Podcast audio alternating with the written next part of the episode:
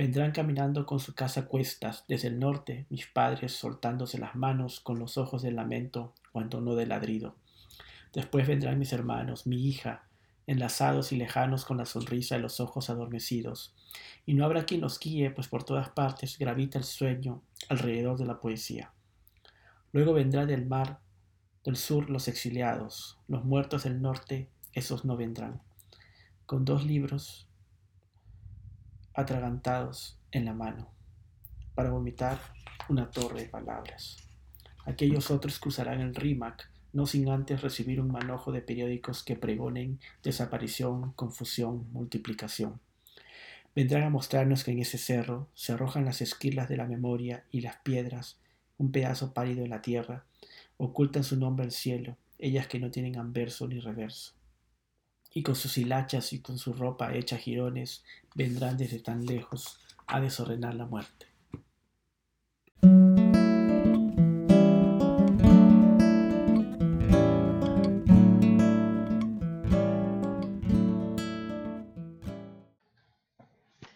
Bueno, así empezamos nuestro tercer episodio de Esto no está pasando. Mi nombre es José María Salazar Núñez.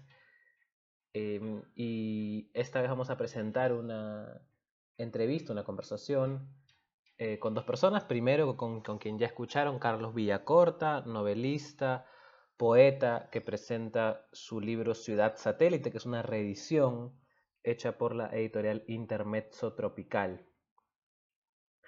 Y es realmente un libro muy interesante, como se notó por el fragmento que ha leído de uno de los poemas, eh, trata acerca de la migración.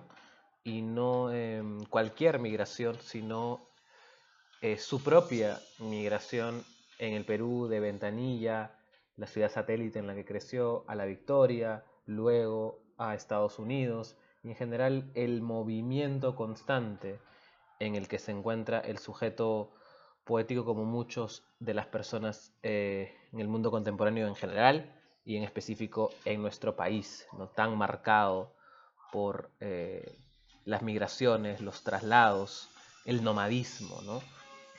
Y por eso creímos que eh, una, otra persona que podemos entrevistar junto con Carlos es Roxana Crisólogo, quien también presenta el libro en intermezzo tropical. Estamos un poco en nuestra etapa de escoger autores de la misma editorial, como fue hace dos semanas con Valeria Román y Santiago Vera. Eh, y Roxana Crisólogo presenta un, libro que se llama Canois, la belleza, que es también un libro acerca de migraciones. De hecho, como nos va a contar en la entrevista, es un libro que empezó como un diario de viajes, de sus propios viajes. Ella es peruana, Roxana reside actualmente en, Finlandia y le gusta viajar, evidentemente en épocas prepandémicas, y, eh, y eh, cuando empezó a, viajar y a visitar distintos lugares, ya sea en Europa, en el Medio Oriente, se fue a Palestina, eh, empezó a apuntar sus vivencias, sus pensamientos, las frases que quedaban por ahí en su mente, y eh, empezó a armar un diario, de viajes que, un diario de viajes que luego se fue convirtiendo en un libro de poemas que intenta ver qué es la belleza, este, este, digamos, este término tan utilizado por la estética y la poesía del siglo XIX hacia atrás y tan cuestionado y un poco dejado atrás con justicia en, del siglo XX hacia adelante. Eh, Aquí ella lo retoma no desde una perspectiva antigua o tradicional o romántica, eh, sino más bien una perspectiva contemporánea, ¿no? ¿Qué es la belleza en, este mundo en movimiento y qué significa la búsqueda aún de la belleza de tantas personas y personajes que se encuentran e, en este libro casi fantasmalmente eh, transitando de un lugar a otro, ¿no? Entonces estos son los dos libros sobre los que conversamos. Eh, bueno, con eso empezamos y, terminamos hablando, como ya van a ver, de muchísimas cosas. Y en especial de la experiencia de los dos, de la experiencia, suena un poco cliché quizás es un término que se utiliza mucho cuando no se sabe qué decir, pero la experiencia humana, de la experiencia individual de cada uno de los dos como, como migrantes, eh, integrantes de familias también migrantes eh, en el Perú y un poco qué significa eso en su vida y, cómo ven un poco lo que ha pasado, lo que está pasando en nuestro país y en nuestros países latinoamericanos con toda la inestabilidad política. Em, y no se preocupen, también hemos hablado, por supuesto, de, escritura y, de poesía y, de, y, del propio viaje que es escribir, ¿no? Lo cual también suena muy cliché y, me disculpo, pero A veces los clichés dicen la verdad. Bueno, aquí les dejo la conversación con Carlos Villacorta y Roxana Crisólogo. Los libros Canois, La Belleza y Ciudad Satélite están disponibles en Intermeso Tropical, en tu librería favorita. Eh, y recuerden que esto no está pasando.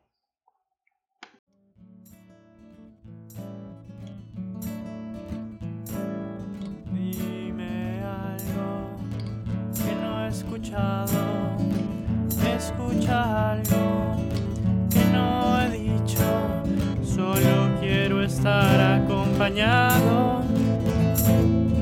Ya todo, todo está visto. Esto no está pasando. Esto no está pasando.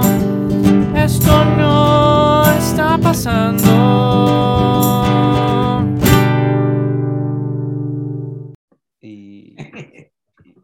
Pero me escuchas bien, ¿no? Sí, te escucho este, perfecto, sí. Justo estaba cambiando mi wifi para porque tengo sí, yo también estoy al lado de la planta, perdón, porque estaba también no,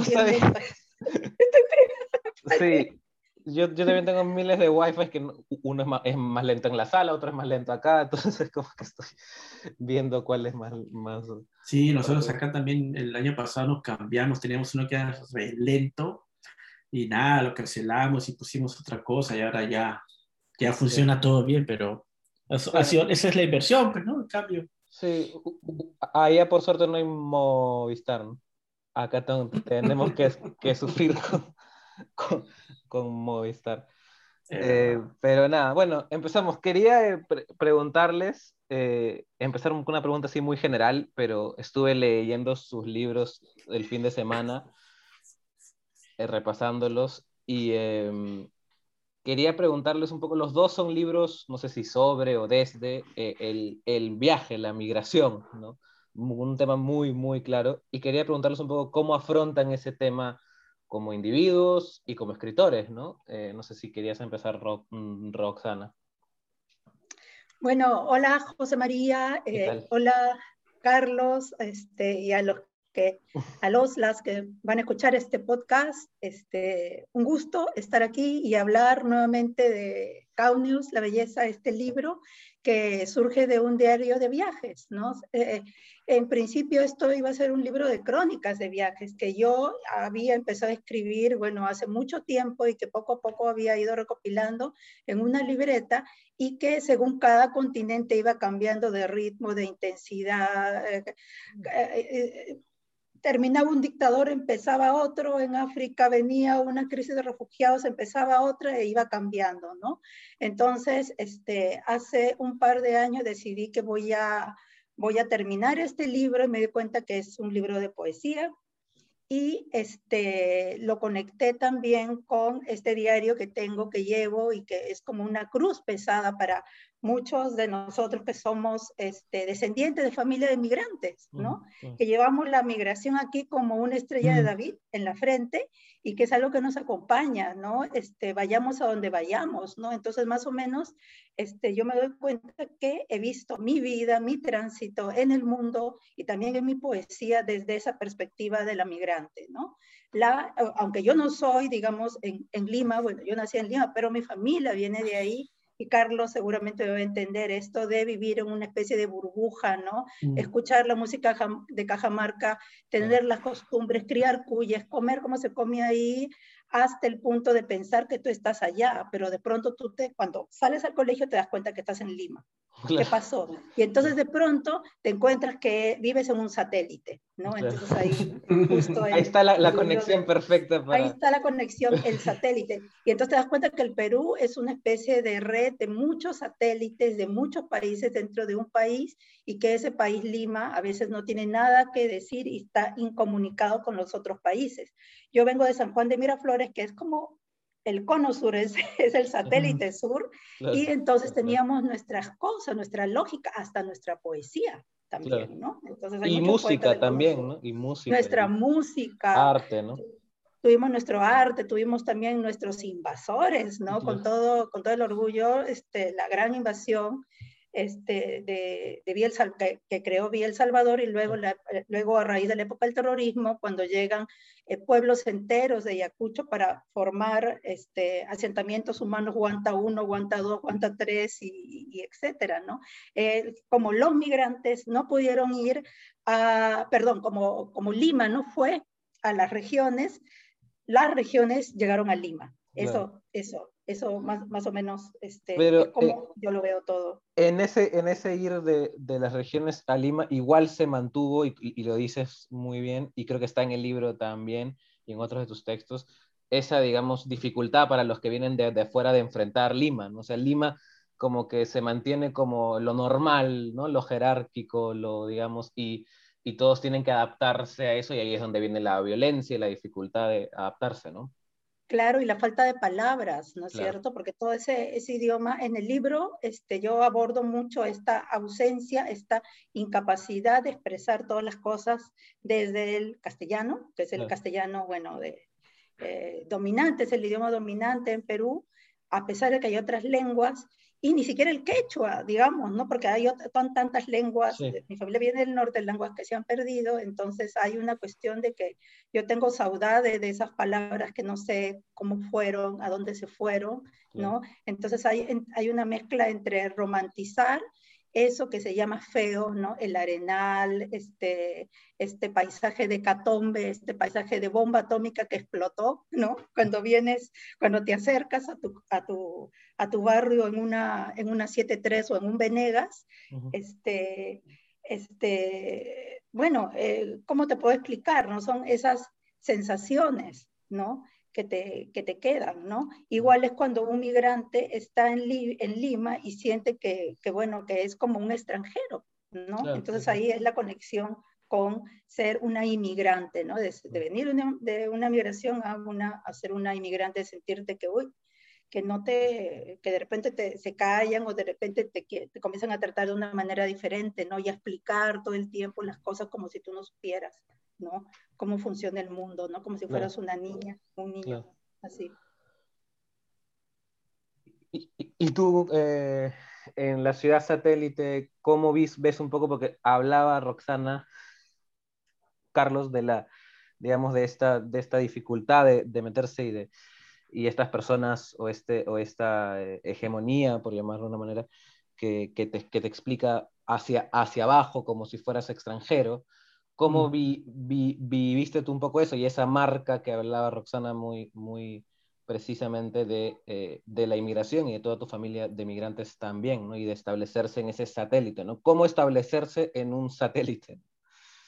Bueno, eh, gracias, a, gracias a ti por la invitación, José María, Roxana, me gusto verla también y a todos los amigos que nos están escuchando, nos van a escuchar. Eh, primero un poco, Roxana ha hecho un buen resumen de, de, la sensación que tiene uno de, de estar en, en, una ciudad, Lima, eh, y la, de la sensación de que no, no, eres bienvenido en la ciudad, ¿no? la ciudad no te, no te recibe con los brazos abiertos, no te invita a ser parte de ella, no te invita a ser un ciudadano ¿no? de, de, la ciudad. Y ese es un, ese es un, esa es la historia de un montón de gente, ¿no? ah, entonces es más bien la sensación de, de, para ser parte de la ciudad es que como casi casi ser parte de un club. Eh, ya sea el club del colegio, el club de la universidad, el club del trabajo. Entonces es, es, es como vas, vas pasando de, de, pequeños grupos cerrados, ¿no? de pequeños universos, ¿no? y, y eh, en los cuales nunca eres bien, bienvenido, ¿no? digamos, siempre tienes que un poco lidiar con, ya sea por, por cuestiones de clase social, ya sea cuestiones de raza, pero el, el, ejemplo ya familiar más concreto es que bueno, mi padre viene de San Martín, él nació en San Martín, en, en Lamas, y eh, llegó a Lima a los 10 años con, con, toda su familia, ¿no? Mi madre nació en el Callao, pero por el lado de mi madre pues vienen de, de, de Ica y vienen de, de, de Arequipa, etcétera. Entonces, digamos, se van confluyendo las generaciones en, en, Lima, ¿no? Y eh, todos se juntaron en Ventanilla, que es el distrito, ¿no? Que está al norte de, de, en el Callao, y que en esa época, estoy hablando de los años finales de los 70, principios 80, pues, o sea, eh, eh, la ciudad satélite de Ventanilla, eh, dentro de Ventanilla está alejado, ¿no? O sea, lo más alejado era Ancón, pero es, e, era, nosotros vivimos años ahí, mis padres vivieron ahí y luego nos mudamos a La Victoria, pero siempre íbamos a Ventanilla, entonces estaba esa sensación de vamos a Ventanilla como quien va, no sé, pues a, al fin del mundo, y en verdad era parte de Lima, ¿no? Si igualito, no, igualito. No, uno, uno no lo... Ajá, entonces, pero uno, uno siente que es como, ah, vamos a... Y en efectivamente, mi recuerdo de repente me traicionan, pero efectivamente viajar de la Victoria hasta Ventanilla era, era largo, era larguísimo, era, era irse primero hasta el centro de Lima, de tomarse un, un, bus, hacer una cola para tomar un bus, este, para irse, para, digamos, tratar de ir sentados unas dos horas de viaje pasando por el aeropuerto, pasando por la, la refinería de la Pampilla. Eh, recuerdo al menos en una parte había, no, había, no había carretera. O sea, realmente era un viaje dentro de la ciudad, era un viaje interprovincial y llegabas a la ciudad satélite y luego veías que a lo largo de los años vas viendo cómo la, la ventanilla se va llenando de, de, lo que es mal llamados este, asentamientos humanos o pueblos jóvenes, en la cual también parte de mi familia, este, mis primos empiezan a, a, a tomar y a, a, asentarse ahí para construir sus casas que eh, son, muchos de ellos viven, viven todavía ahí, ¿no? Uh, pero claro, la, la, urbanización de esa, de esa zona de, de de Lima, llega pues mucho tiempo después y en algunas partes ni ha llegado, ¿no? Están ahí los uh -huh. Pachacute, los hijos de Ventanilla y hay un montón de más gente, no recuerdo, y que llega ya toda esa zona de Ventanilla, llega desde la ciudad hasta, hasta Ancón y llega, eh, toma toda la parte de la ladera de, de, del mar. Entonces la historia de Lima, o sea, la historia de mi familia, pero también la historia de mucha gente es eso, llegar a un lugar tratar de, de, de, construir su casa y si no tienen casa, pues este, tomar un pedazo de tierra para construir su casa, esperar que el gobierno lo reconozca. Entonces uno vive, vive eso, lo ve. Este, en mi caso nosotros salimos a la Victoria y luego nos movemos a San Miguel, uh -huh. pero fueron cuestiones así fortuitas, ¿no? Es decir, realmente um, eh, somos mi familia de clase media, ¿no? Este, tuvimos un poco que luchar contra el, contra el sistema y contra eh, las posibilidades que te da un trabajo más o menos eh, para que tus hijos estudien, vayan a la universidad. Es, es, un poco una lucha, ¿no? Yo creo que eso no ha cambiado mucho, ¿no? Eh, y, el, y, el, y un poco más, algo más ya concreto sobre algo que decía Roxana, es claro, mi padre pues traía toda la, toda la cultura que es de la selva, ¿no? Y, uh -huh. A la casa, ¿no? Que siempre fue una rivalidad familiar ahí, ¿no? Porque es algo uh -huh. que venía, venía de afuera, digamos, obviamente no pertenece a, a la Lima, entonces la, Lima no está dispuesta a aceptar ese tipo de cosas, ¿no? Desde la comida hasta la, la forma, el acento de hablar, la cultura de, de, la selva. Entonces es algo en lo que uno va lidiando y va tratando de, cuando es pequeño no lo entiende, cuando es más, más cuando va, es mayor ya va aprendiéndolo. Y luego fin extraño porque hasta los años 2000 de repente a, ves te das cuenta que hay un montón de fancy, como dicen acá en Estados Unidos, cool restaurantes de comida amazónica, ¿no? Es súper caro. Entonces es como, ¿entiendes? O sea, ¿qué, ¿qué, pasó? ¿En qué momento un cuy que costaba, por decir, Cuesta ¿no? 50 Cuesta soles, creo, ¿no? Con 70, 70, 70. Oye, yo tenía en mi casa soles. 50 corriendo debajo de la mesa. ¿Entiendes? O sea, ¿en qué momento, en qué momento algo que es este, tradicional, familiar, de repente este, que es parte de la familia, ¿no? Que, que, que, es una forma de... De repente se convierte en, una, en, un, en, un, en un plato de este, exquisito, elitis, y elitista. En marca, ¿no? ¿no? En marca, en... Hoy la marca se, Perú. Y la que marca se Perú, como una marca Perú. Entonces, yo creo que nuestra generación, me hablo un poco también por Roxana, de repente ha visto ese cambio en el que éramos como medios eh, alejados, de, dejados del sistema y de repente todo eso se convierte en, en un producto eh, que vende lo, lo nacional, ¿no? Uh, pero que excluye a aquellos que no puedan pagar. Yo creo que ese, ese, es, el, ese es un dilema que, que, que, la, ¿no? que, que uno vive. Sí, sí, a veces, sí. sabes que yo pienso que, perdón, a veces yo pienso que Lima no existe, que Lima no existió nunca, que nos engañaron, nos vendieron esa idea de que Lima, algo como que se llamado Lima, este, existe, ¿no? Porque yo crecí y luego cuando fui adolescente y luego adulta y todo, siempre veía olas migratorias, vienen de, vienen de Cusco, de Ayacucho, de Puno, de Huancayo, de tal sitio, de la Amazonía, que son diferentes Amazonías, venir de Pucallpa, de Amazonas, mm. de Quitos, es muy diferente, ¿no? Entonces decía, ¿dónde están los limeños? Como, como, como dicen cuando tú estás en una fiesta, eh, una fiesta chicha, una cumbia, de, ¿dónde están las mujeres? ¿no? Decía, ¿dónde están los limeños? De verdad, yo nunca he conocido a alguien que sea de pura cepa, así como como el caballo de paso de José Antonio, jamás se conoció a alguien así. Pero me imagino que alguien así debe, ah, seguramente existen ese tipo de familias, pues, pero seguro, seguramente en otro satélite, y por eso siempre he pensado, no, Lima no, no existe, ¿no? Y esa historia de Lima es la historia de la migración, ¿no? Y cuando yo era niña y bailaba los mirlos, este, y nos decían, ay, esos cholos están bailando los mirlos, están bailando este, los destellos, esos cholos en los 70, y luego, pues ahora tuve las discotecas en Miraflores, en varios sitios que es, que es así fashion, ¿no? Y ahora inclusive en Estados Unidos sacan esa mm. música. No, claro, o en los festivales de, de rock, digamos, está Armonía 10, o sea, está como que todas estas Sí, como esta cuestión de, digamos, de coger, el, de coger todo lo que venía de afuera de Lima y convertirlo en un producto mm. y hacer que las personas que lo producen no puedan acceder a ello. Sí, lo cual es una, lo cual es, o sea, limeñizarlo, digamos, blanquearlo. Sí. Claro, claro. Palabra, claro, blanquearlo, sí. Mm. Eh, y, y, algo, algo solamente dentro de eso es que, que la gente no, se, no, no, recuerda que Lima es una ciudad bastante joven, ¿no? O sea, la mayoría de distritos, la gran mayoría de distritos, o sea, tienen en promedio 50 años de fundado, de fundación. Aunque al margen de que haya existido gente viviendo en, ciertos lugares de Lima, la gran cantidad de distritos, o sea, si tú lo, tú lo buscas, vas a darte cuenta que son fundados a partir del año 68, 69, 70, 72, una gran cantidad. ¿no? Los más antiguos, obviamente, los cercados, efectivamente, pero sea, pues busca, busca, por ejemplo, San Borja, San Luis, Villa Salvador, todos son nuevos, todos son nuevos. entonces, eso implica que estás hablando de una generación joven, o sea, finalmente, o sea, la de nuestros padres y nosotros, y luego ya, pero es gente que tiene, o sea, ¿qué? 50 años en promedio, o sea, digamos, la generación más, ¿no? Entonces, es, ahí, ahí es donde, donde uno dice, ah, sí, Lima es muy antigua, pero Lima, pues, o sea, como dice un poco la, Lima, la Lima antigua, este, pues, la de Pizarro, pues sí, es antigua, ¿no? Pero la Lima actual, la que uno vive todos los días, es la Lima que tiene nada, o sea, no, tiene ya murió, ¿no? Puede ser que ya murió, ¿no? O sea, ya fue, puede ser. puede ser, porque ahora claro, la, Lima antigua, sí, claro. Sí, claro. claro. te vas a San, a San Isidro y estás mm. escuchando este remix, estás escuchando los remix de los Mirlos, ¿no? De Juanejo. Entonces ya, bueno, Mm. Quizá ya pasamos la página, ¿no?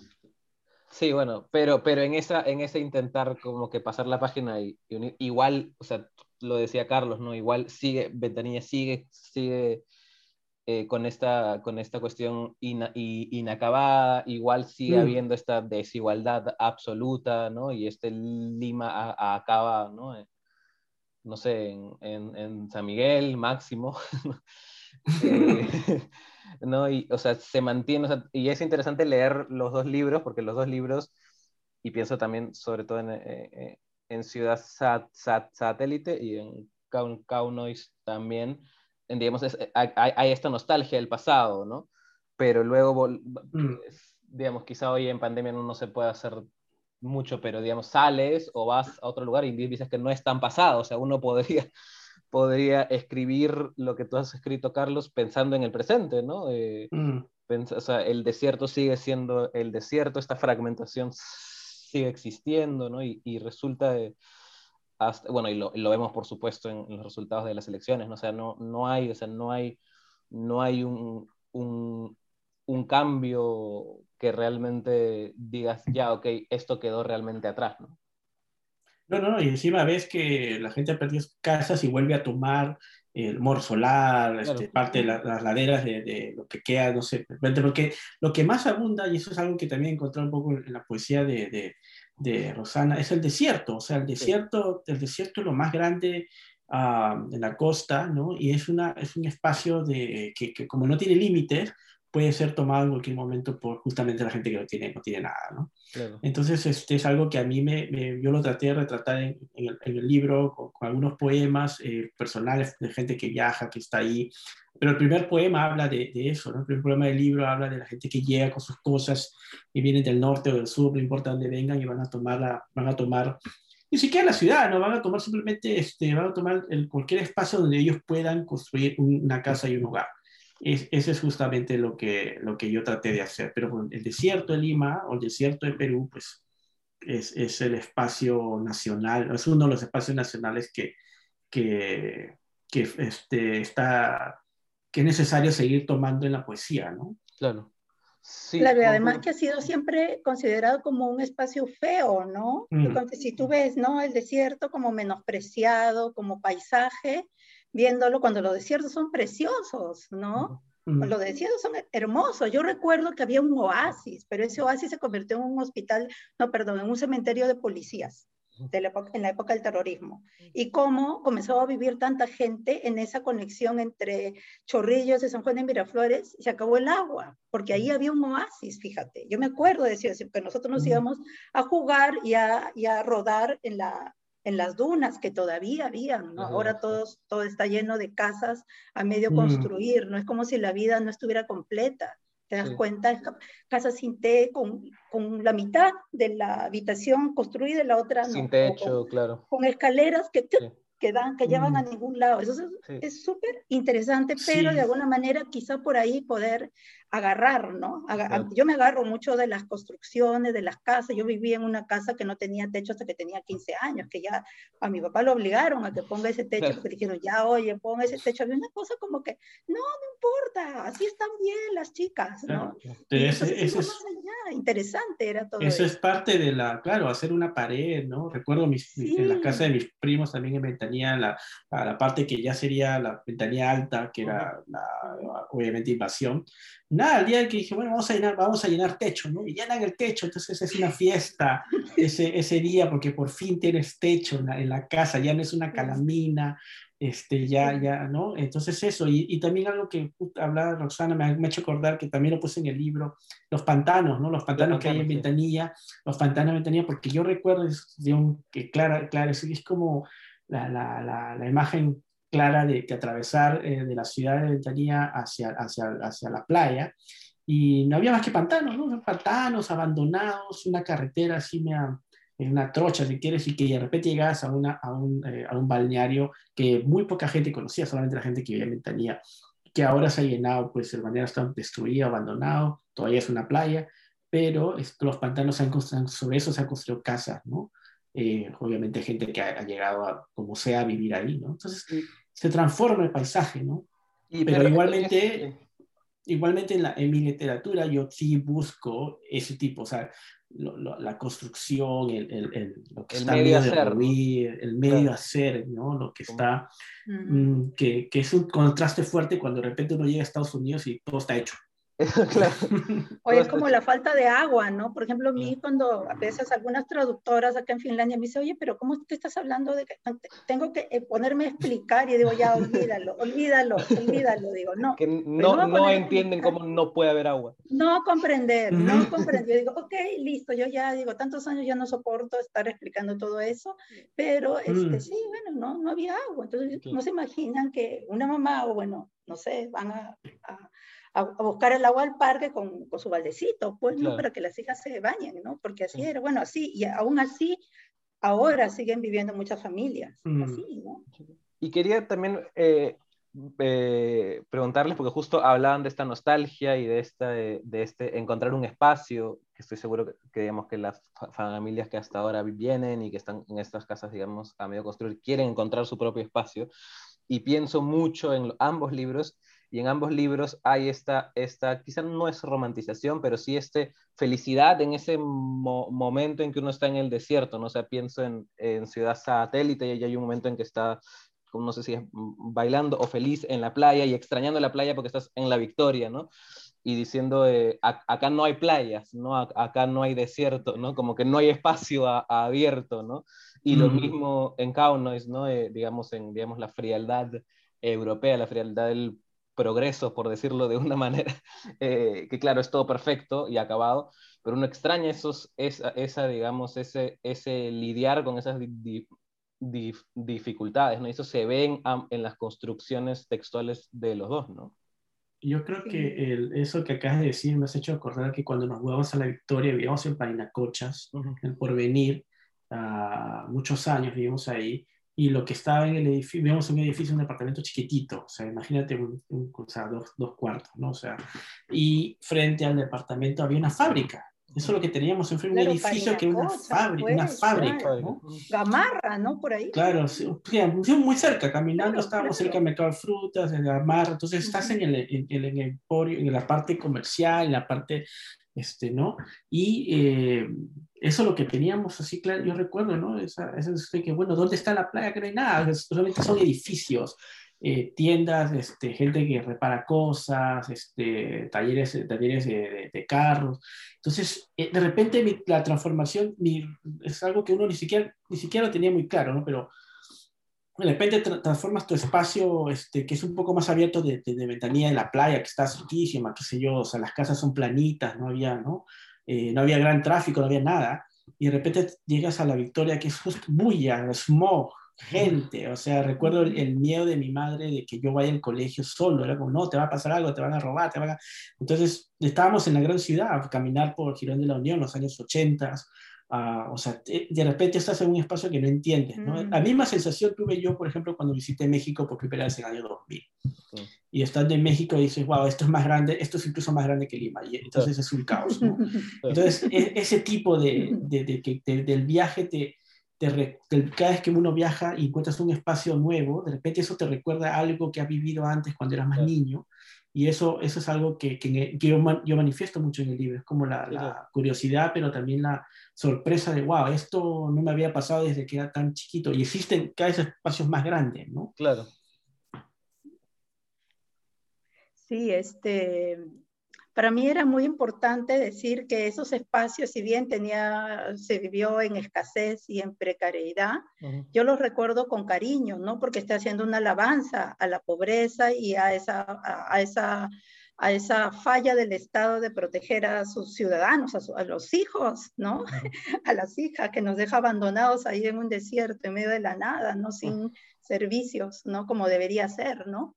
Este, sino con, yo me aferro a cosas muy pequeñas, a la música, a los animalitos, al paisaje, a la neblina que me gusta mucho y, en fin, e, elementos con los cuales yo me puedo reconciliar con ese paisaje y que yo los arrastro también. Y, y es una manera también de, de colonizar mi, mi, idea que tengo de la belleza. ¿No? ¿Qué es para mí la belleza? Yo viajé muchísimo y en muchos lugares, a veces que me encontraba con gente, me decían, ¿de qué ciudad me preguntaban? ¿De qué ciudad eres de Lima? Ay, qué ciudad tan fea, me decían así. Y no una, sino muchas personas. Y yo decía, fea, no. Bueno, y ah, después me pasó mucho también cuando viajé dentro del Perú, y me decían, ¿por qué te quieres ir a Puno? Si Puno es horrible, Juliaca es la cosa más fea que he visto en la vida. Decía, pero no, es que a mí me encanta Puno, pero ¿cómo te pueden encantar cosas feas? Tú debes tener algún problema. Le digo, no, yo no creo que tenga algún problema, sino que veo con otros ojos cómo está este, formado ese, esos escenarios y veo otras cosas. Obviamente, pues reconozco que hay una desorganización urbana, hay muchísimas cosas que se deben de, mejorar y todo eso, pero eh, soy capaz de en ese mar de cosas contradictorias encontrar algo bello también y creo que lo encuentro en la gente. Así es. Y de ahí lo agarro, agarro, conecto con, ese, con un viaje que hice a Palestina y que fue un viaje muy decisivo para hacer este libro. Cuando viajé a Palestina y dije, ah, no, ahora sí, ya tengo que dejarme tonterías y comenzar a editar este libro y a darle la forma, porque iba conversando con un joven, muy joven, quizá igual que tú, José María, que para pagar sus estudios tenía que conducir un taxi desde Jerusalén hasta Ramallah, ¿no? Y bueno, él tenía mucho miedo de conducir porque, porque tenía miedo que lo vayan a, no se lo vayan a detener, lo vayan tenía a Tenía que pasar Gaza, ¿no? O, o, sea, tenía que pasar la, la, frontera. No, pero tienes, que, tienes que pasar al lado del muro, ah, ¿ya? Y bueno, en ese momento yo con mis ideales, bueno, el hecho de vivir en un país donde nunca pasa nada, tú dices, no, los principios, los valores de la sociedad, en fin, te la crees todo eso, pero hasta que te vas a Israel, ¿no? Y tú dices, ahora voy a llegar a Palestina. Entonces este, este joven este, le dije, no te preocupes, te voy a pagar. Dije, ah, no importa, invierto lo, lo, poco que tengo de viajera para pagar a este muchacho que va, que va a usar ese dinero en su, en su escuela, ¿no? Entonces llévame a Palestina. Y él me dijo, ya, pero mira que ya le digo, vamos. Y íbamos conversando, ¿no? Y de esa conversación salieron cosas fabulosas, ¿no? Porque ahí él me decía, pero, pero ¿dónde, ¿dónde vive la belleza? Me decía, vive en Brasil. Según él, la belleza vivía en Brasil, porque ahí la gente era muy bonita. Y había, eh, pero más allá de eso, decía, ahí hay mujeres muy bellas, están los mejores jugadores de fútbol, hay unas playas muy bonitas. Este, entonces, veníamos hablando y decía, ah, sí, Colombia, pero también Perú, seguramente. Y todo, todo lo que hablamos de los países de Sudamérica era a través del fútbol. ¿no? Era muy gracioso, yo que no sé nada de fútbol, yo trataba de, decir sí con fútbol y todo eso, pero era muy interesante ver la mirada de un joven, ¿no? Y me dice, yo nunca he salido de aquí. no me puedes decir tú dónde está la belleza porque yo me quiero ir ahí. Ah, a mí me, me desbarató totalmente, ¿no? Y bueno, no he escrito ese libro respondiendo a esa pregunta, pero dije, bueno, voy a explorar dónde está la belleza. Y cuando llegamos a Ramala, él me dijo, esto es muy feo. Todo el tiempo me decía, esto es feo, esto es feo, esto no tiene solución, esto es horrible, mira.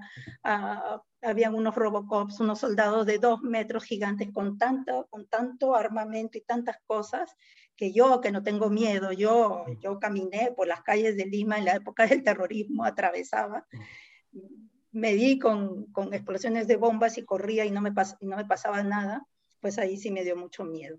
¿no? Tuve mucho miedo. Y bueno, este joven me decía, ves, es feo, es feo, es feo, es feo, es feo.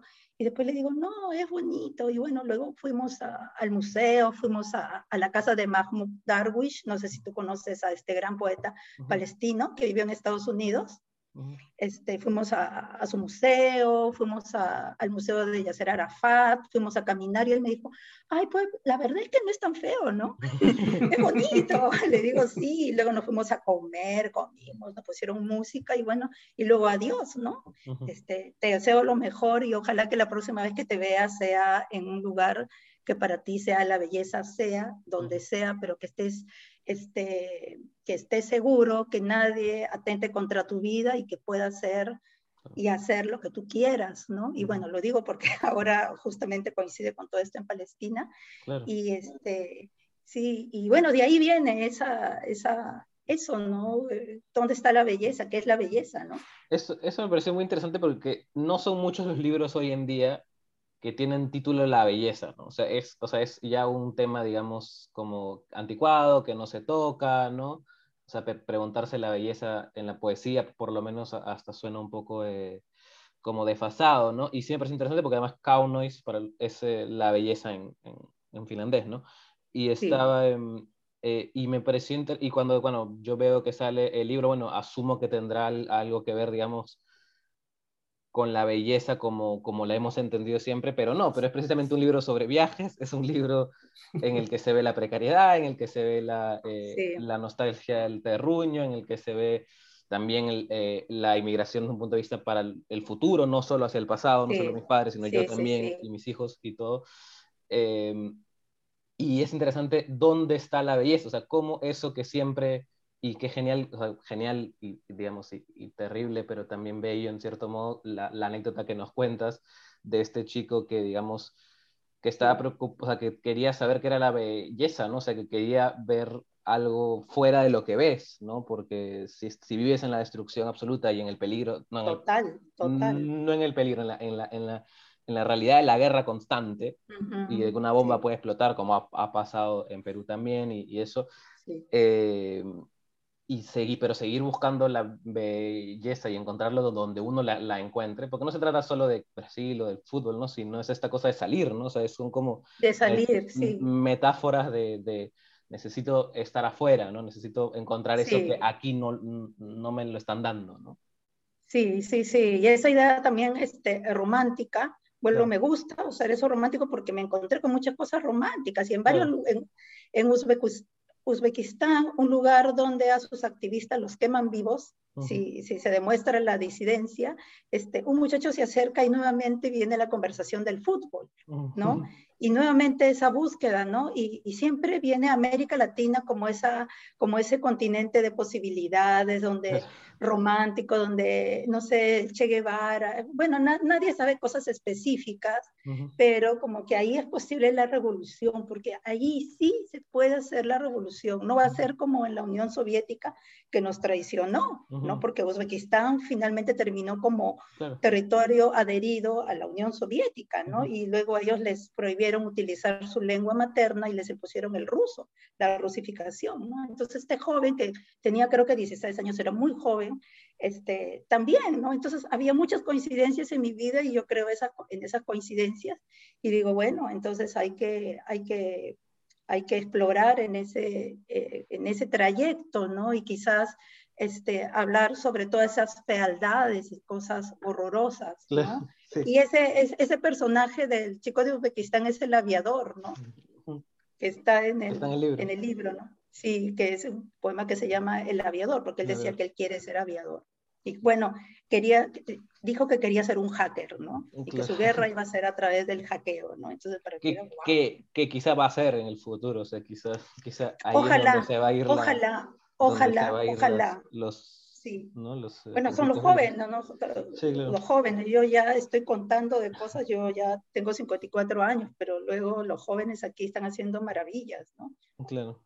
Pero sí, esa, esa, en ese, digamos, encontrar la belleza, algo que también está, no con el nombre de la belleza, pero sí está en Ciudad Satélite también, y pienso en los fragmentos de la, de, sobre la velocidad, ¿no? Y en uno mm. que termina en, estate quieto y, observa, entonces el gran ojo de la tormenta abrirá su boca para besarte, ¿no?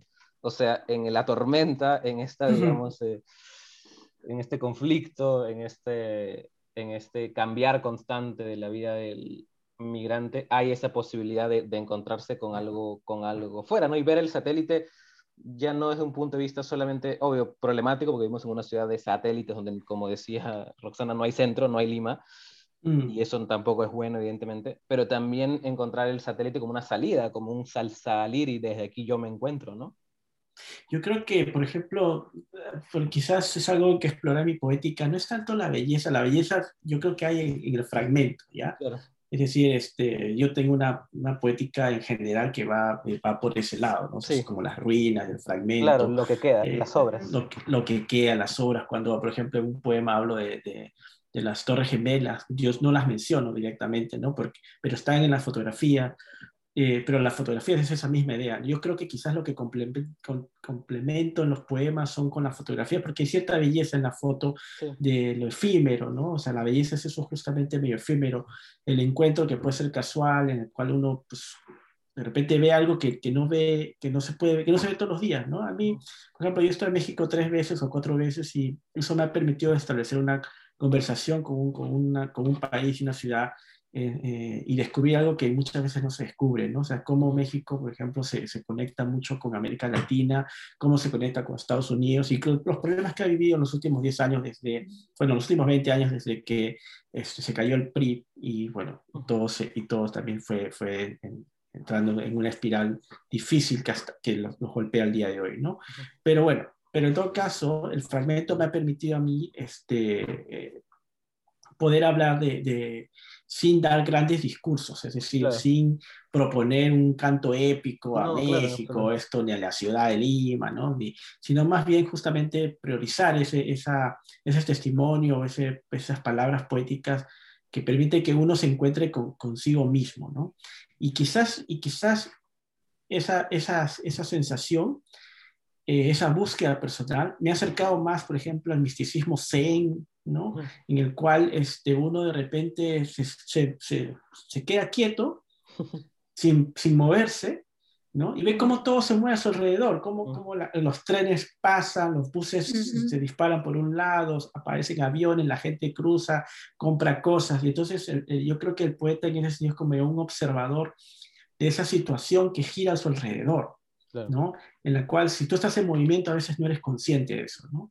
Ah, solamente si te quedas quieto puedes ver cómo todo eso empieza a girar. Es como estar en un aeropuerto, de repente te paras y ves cómo la gente va, corre, cruza, corre, ¿no? Como en las eh, películas, eh, ¿no? Eso que todos están avanzando y tú estás un momento detenido, ¿no? Exactamente, ¿no? Entonces si puedes, como, eso es como conservar una suerte de, espacio personal que te permite, que te abre, que te abre un montón de puertas de, de conocimiento, ¿no? Y, y, empiezas a agarrar como pedacitos de eso para poder escribir algo, ¿no? Y ya sea la historia de, de, de otras personas. Por ejemplo, en el libro ya hablo de, el libro es una reedición, entonces algo que, que, algunos eventos pasaron hace ya más de 10 años. Entonces, por ejemplo, recuerdo cuando el gobierno Bush deportaba un montón de gente ilegales y reportaron aquí en Boston, en una fábrica, a 300 personas, este, a trabajadores, eh, me imagino mexicanos y de todas partes, uh, de un día para otro, ¿no? Simplemente llegaron, así, la policía papa, entró, bueno, a todos ustedes, lo comen juntos, votaron, lo votaron y, salieron las noticias, ¿no?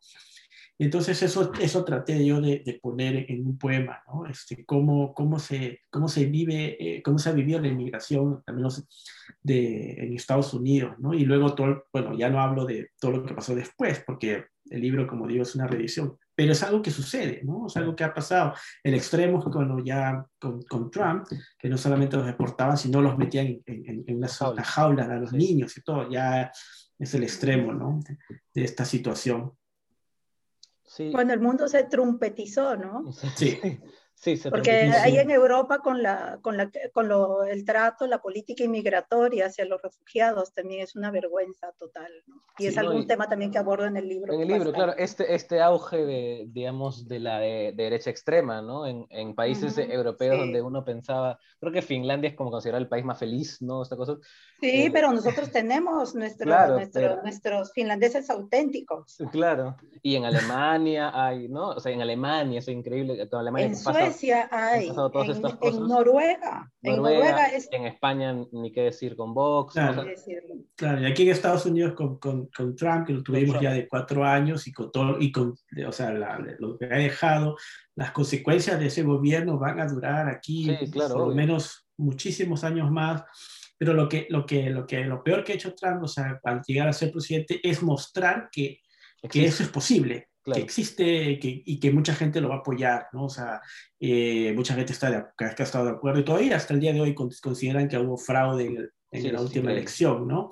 Entonces esa sombra eh, es lo peor que ha podido pasarle al, no solamente a este país, sino ya a todo el, todo el planeta, pero que es, que es un proceso que, que, no es de ahora, ¿no? Que viene, viene por lo menos, uh, yo te diría que poco a poco, desde la caída de las torres, poco a poco, cada, día, cada mes ha habido un... comenzaron a aparecer, comenzaron a aparecer mm. eh, Jean-Marie Le Pen, y la, Aurora Dorada, y bueno, etcétera, etcétera. Claro, la pandemia simplemente ha como, digamos, te ha sacado la máscara y te ha mostrado que, que, que, que, es esa realidad terrible, pero viene, ya viene de hace, de hace por lo menos dos, dos décadas en, este, en esta situación, ¿no? Sí, yo quería eh, ya eh, terminar eh, preguntando un poco más acerca del, texto. ¿no? contaba Roxana que el, libro empezó como un diario, iba a ser un diario de, de viajes, iba a ser un libro, digamos, en prosa. Y veo en Ciudad Satélite, si bien obviamente hay una primacía, el fragmento y todo, pero también veo como esquirlas de historias, ¿no? Y, y, personajes que aparecen y reaparecen. Hay como algo pequeño narrativo en ambos textos, ¿no? Y quería ver un poco cómo habían unido eso con eh, la estructura en verso y, digamos, y el, convertirlo y en poetizarlo, ¿no? Porque igual hay, o sea, lo, que me parece muy interesante es que hay esa, ese tránsito entre, digamos, lo, muy poético, como el fragmento que leí, como muchos textos en Kaunois, con eh, estos, estas, pequeñas, eh, estos, estas pequeñas historias, estos pequeños personajes que aparecen y reaparecen y eh, la clara existencia de un yo, ¿no? De, de, una persona que está experimentando todas estas cosas, ¿no? Claro, en sí ahí hay un yo colectivo, ¿no? O sea, yo empiezo tratando de ser yo, pero es imposible porque uno no puede, uno no vive aislado de la sociedad y es más cuando tú estás transitando y cuando tú quieres, digamos, conocer el mundo, ¿no? Que yo tengo, tengo esa, esa, esa curiosidad así obsesiva de conocer y de ir más allá, ¿no? Entonces, este, y no me importa si no, no hablo los idiomas, siempre me las ingenio para comunicarme con la gente, ¿no? Y enterarme de lo que está pasando y ya estoy metida en algo ahí. Yo digo, no, ¿por qué? Otra vez me pasó. Y entonces, este, sí, sí, yo digo, ay, como si fuera poco con lo, con lo que uno tiene de ser peruana, ¿no? Para meterse en, en, otras historias, ¿no? Pero... Eso te iba a este preguntar, ¿en qué idioma hablaste con el chico palestino? Con el... En inglés, ah, en, inglés. pero yo, yo, hubo, yo tuve mi época que fui muy activamente este, activista en el tema de los refugiados aquí en Finlandia. Entonces yo estuve como voluntaria enseñando finés en, la, en los centros de retención. Entonces ahí, este, bueno, empecé a conectarme mucho con este caso de los refugiados, tuve muchos amigos refugiados y aprendí a hablar algunas palabras, entonces la mezcla de algunas de estas palabras ya me servían para, pensaban que era de Indonesia, de algún Malesia, uno de estos países que son musulmanes y como soy asiática, nadie entendía que era el Perú. Por ahí podía pasar viola, ¿no? Entonces podía comunicar algunas palabras. Entonces los peruanos somos bien pillos, ¿no? En eso nadie nos gana, los peruanos somos camaleónicos, camaleónicos. Entonces así, entonces, este, porque, eh, ¿qué es lo que hice, no? O sea, ese yo, ese yo solo que luego se transforma en colectivo, luego trata de hilar, ¿no? Eh, en este mundo este, donde coexisten diversos tipos de, de, de, discursos, ¿no? Entonces yo utilizo algunas, algunas, algunos lemas del viejo marxismo, ¿no? La tierra es para quien la trabaja, ¿no?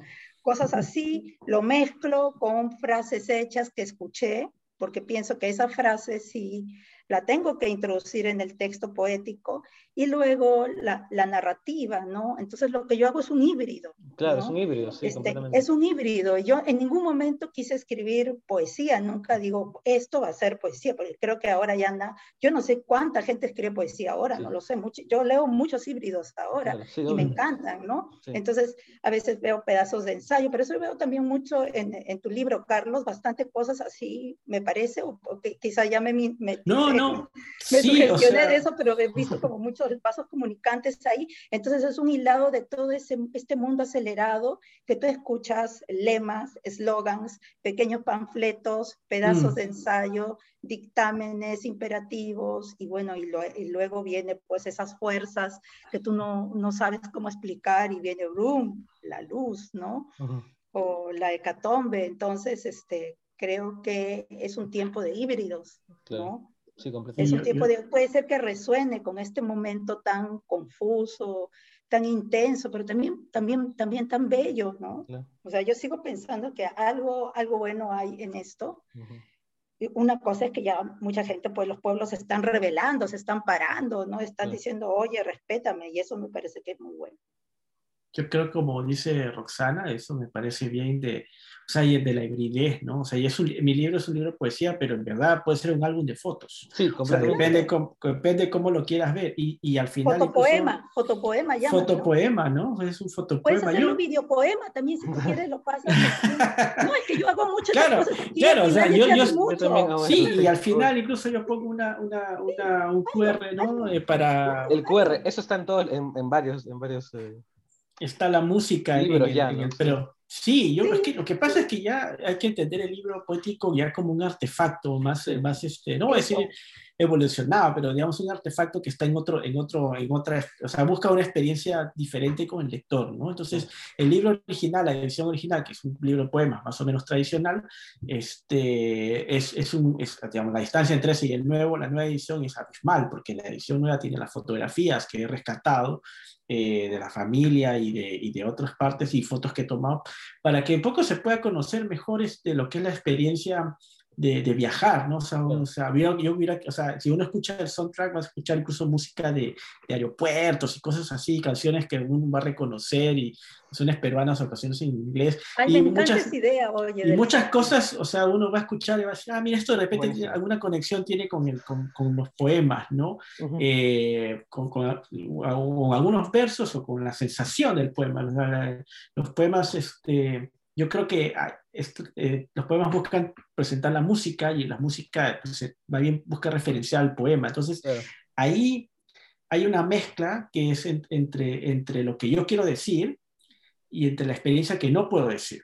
Claro. O sea, yo no, puedo, yo no creo música, pero la música es parte de la, del asunto. Yo, no, yo tomo mucha fotografía, no soy fotógrafo, pero me encanta la fotografía, y entonces busco que la fotografía este, complemente y también de otras líneas de lectura de los poemas, que son una parte más poéticas, otras confesionales y otras partes más bien más narrativas y fragmentarias, que son una mezcla entre diario, poema, y que ahí ya está la tradición. O sea, busco, por ejemplo, recuerdo muy claramente para ese fragmento que has leído, sí.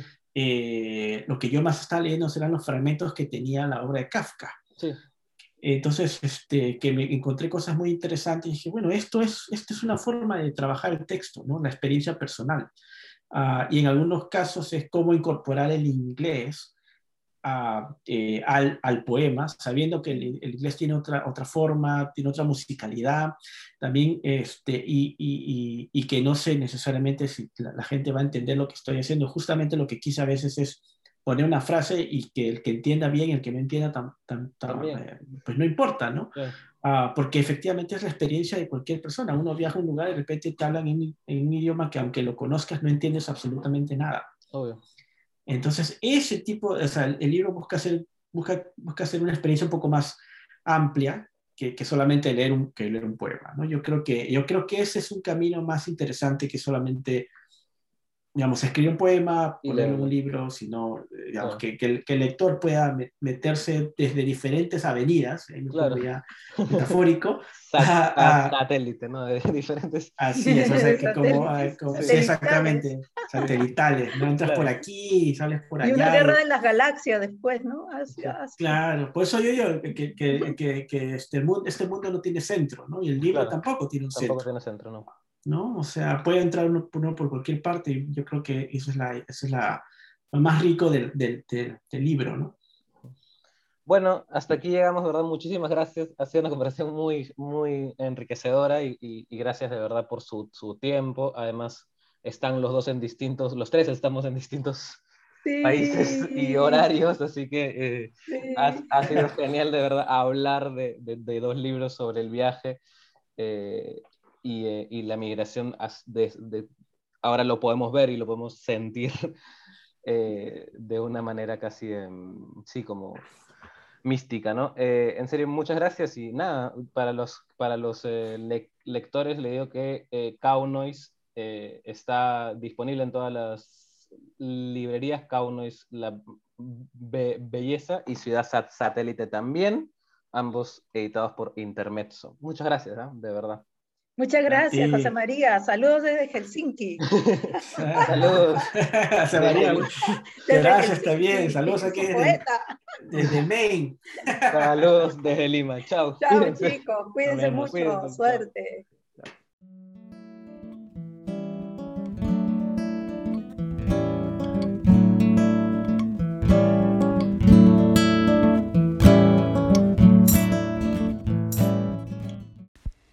Solo escribo poesía. Quizá ya dije todo lo que tenía que decir. Cumplí con el tiempo que la poesía me dio para sacarle brillo a la losa. Cumplí con mi cupo de palabras de llanto. Hice despecho de la poesía. Y si la poesía me abandonó en la estepa para que aprenda a defenderme, si no hice bien mi trabajo de inventar mentiras, si dejé a la poesía abandonada en el desierto que levantó mi ciudad, abandoné a la poesía en la sala de espera de un ministerio, en una sala de parto, si esperaba un médico pero llegó un extirpador, si la poesía me abandonó porque fui mala madre, si la poesía necesita una prueba de amor, ¿Cómo convenzo a la poesía de que no fue mi intención ofenderla? La hice limpiar pisos, fregar todo lo que no brilla, la despojé de su inocencia, ensuciándole el vestido. No, no la abandoné por desgano, sino que las palabras un día tomaron el poder.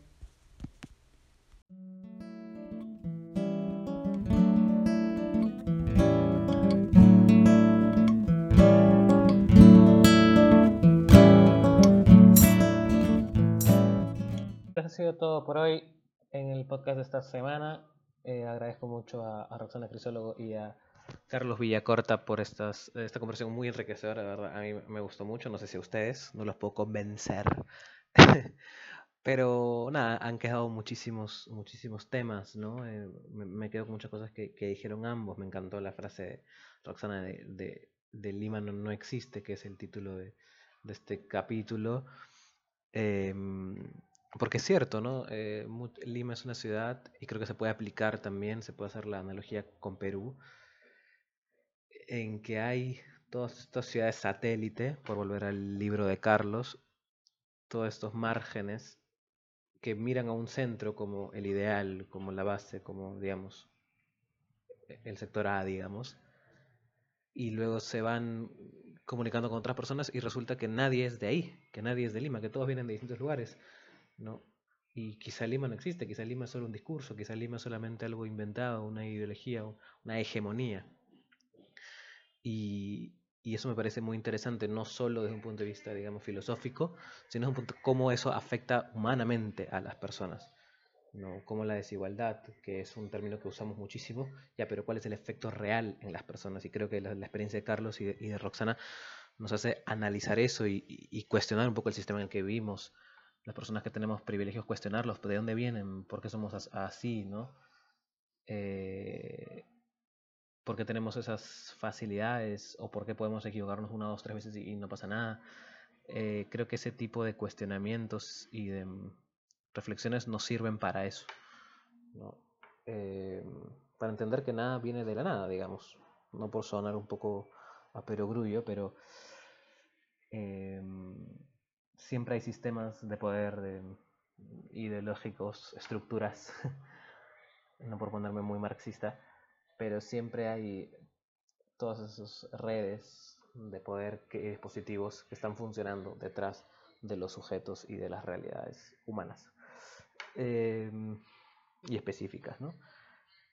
Eh, bueno, para un poco ir cerrando, y nada de lo que yo diga va, a ser mejor de lo que han dicho Roxana y Carlos, eh, quiero agradecerles a ellos, agradecerles a Intermezzo Tropical también, los dos libros, Canius, La Belleza de Roxana y Ciudad Satélite de, Carlos, están eh, disponibles ya en librerías, sino también en eh, las redes sociales de la editorial, Intermezzo Tropical, Intermezzo con dos Zetas. Y bueno, la próxima semana tendremos un capítulo distinto del podcast. ya no va, a haber, no va a haber invitados, va a ser un capítulo mucho más corto en que voy a hablar acerca de eh, libros, películas, eh, productos culturales, por decirlo de una manera, que me hayan llamado la atención. No necesariamente nuevos, nuevos, em, y no necesariamente de los autores que he entrevistado, las personas que he entrevistado, eh, pero sí que me hayan llamado la atención y lo voy a hacer siempre atado a un tema, para no hacerlo tan como reseña, como, uy, esto es lo último que hay acá.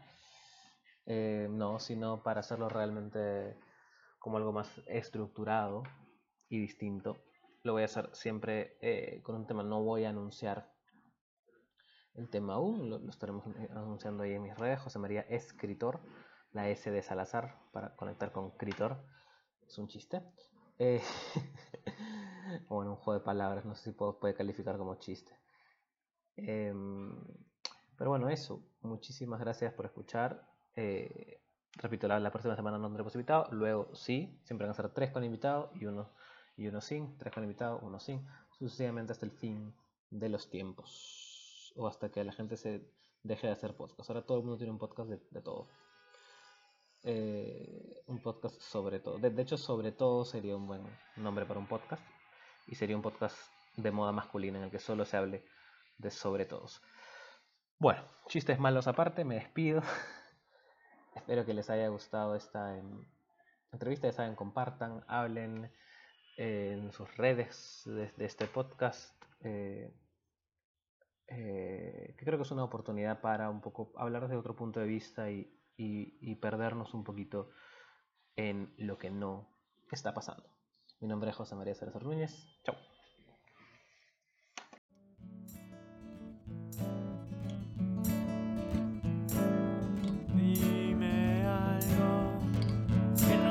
Escuchado. Escucha que no he dicho. Solo quiero estar acompañado. Ya todo, todo está visto. Esto no está pasando. Esto no está pasando. Esto no está pasando.